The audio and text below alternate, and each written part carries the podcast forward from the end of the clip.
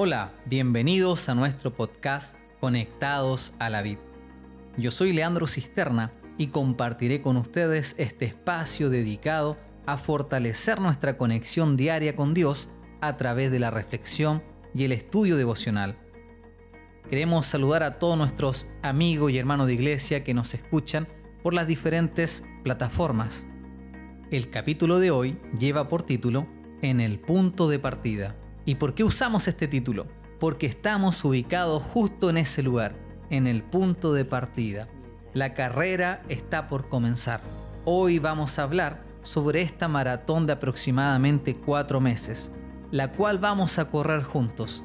Y también vamos a dar una mirada a lo que es la introducción de este libro. ¿Cuáles son las expectativas que tenemos de este proyecto? O cuáles son las expectativas que tú tienes sobre este libro 95 tesis acerca de la justificación por la fe. En primer lugar, te comento que el tema principal de este libro es y ha sido el tema más relevante en la historia de la humanidad. No existe un tema más significativo y más importante que este. Estas 95 tesis van a analizar desde diferentes aristas el tema más controversial de la humanidad, Cristo, nuestra justicia. La hermana White, comentando sobre la importancia de este tema, dijo lo siguiente, No hay uno en cien que entienda por sí mismo la verdad bíblica sobre este tema que es tan necesario para nuestro bienestar presente y eterno. Esto aparece en Mensajes Selectos, tomo 1, página 422. Y también mencionó lo siguiente, el enemigo de Dios y del hombre no quiere que esta verdad sea presentada claramente, porque sabe que si la gente la recibe plenamente, habrá perdido su poder sobre ella. Y esto aparece en Exaltada Jesús, página 150. Si te das cuenta, solo con estas citas ya estamos percibiendo el desafío que tenemos por delante. El enemigo de Dios no quiere que su pueblo comprenda esta verdad. Y Él va a hacer todo lo posible para desmotivarte y para interrumpir tu culto devocional con Dios. Tú debes estar preparado, debes hacer todo lo humanamente posible para ganar esa batalla. Lo siguiente que vamos a hablar es ¿por qué 95 tesis?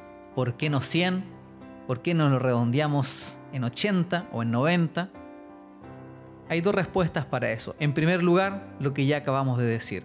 Un tema tan controversial, tan significativo como la justificación por la fe, necesita ser revisado desde diferentes aristas.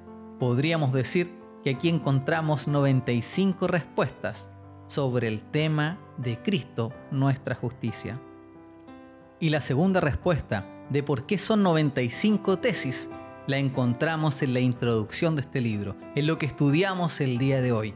Y esto hace alusión a lo que sucedió aquel 31 de octubre de 1517, cuando un monje agustino llamado Martín Lutero clavó en las puertas de la iglesia en Wittenberg 95 tesis sobre la justicia de Cristo. Aunque las 95 tesis de Martín Lutero hablaban en contra de las prácticas que estaba teniendo la iglesia cristiana en aquellos tiempos, aquellas prácticas que no eran bíblicas, y resaltaba también la gracia de Cristo por el pecador.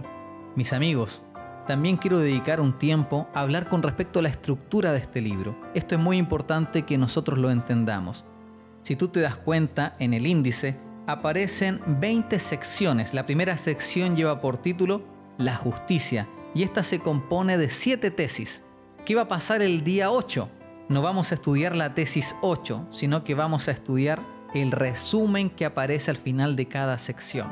Por lo tanto, ya no van a ser 95 días, sino que van a ser 115 días de este proyecto. Por eso que yo hablaba de aproximadamente 4 meses. Así que te invito a que tomes fuerza, a que tomes ánimo, porque el camino que tenemos por delante es un camino arduo y largo, pero confiamos que si vamos juntos llegaremos al final.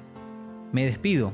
No olvides participar de nuestras cadenas de oración todos los días a las 7 de la mañana y a las 7 de la tarde. ¿Recuerdas por qué estábamos orando? Por el derramamiento del Espíritu Santo en nuestras vidas, porque hemos comprendido que solo mediante el bautismo del Espíritu Santo nuestras vidas pueden ser transformadas.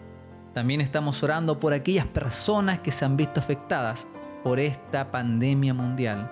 Y en tercer lugar estamos orando por personas que aún no han sido alcanzadas por Jesús. Finalmente te invito a compartir este podcast con todos tus amigos para que más personas puedan ser bendecidas con este proyecto y con este material. Te espero mañana con un nuevo podcast para que repasemos juntos lo que fue la tesis número uno. Que Dios te bendiga y que Dios te acompañe.